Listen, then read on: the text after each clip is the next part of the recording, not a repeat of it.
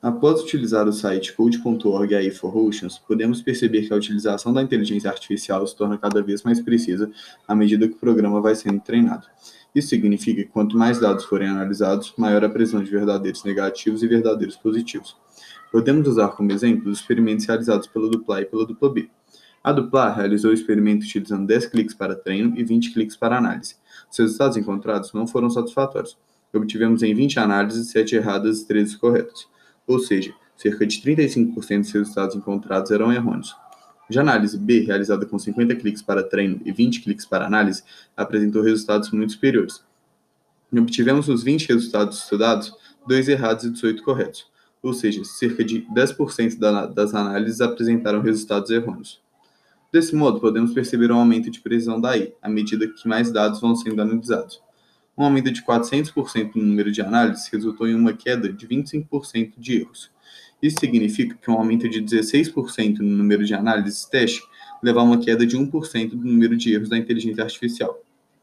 Após fazer essa análise, podemos realizar um hiperlink dos resultados encontrados com a utilização de AI em sites como Netflix e Spotify.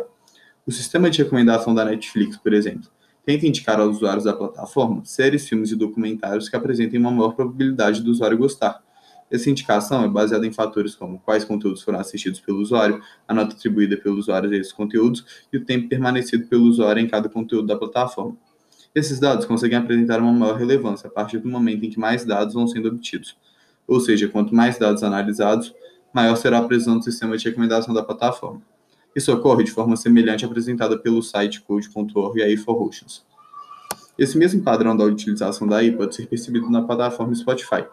Os dados analisados, gêneros musicais escutados, músicas mais escutadas, favoritadas e compartilhadas, ajudam o sistema da plataforma a indicar ao usuário músicas que provavelmente serão mais relevantes para seu gosto musical. Esse processo, semelhante ao da Netflix, usa a inteligência artificial de forma parecida à do site estudado. Enquanto no site selecionamos entre capturas aquáticas e lixo, o Spotify e a Netflix utilizam de outros dados para aprimorar cada vez mais a precisão de suas recomendações aos usuários de ambas as plataformas.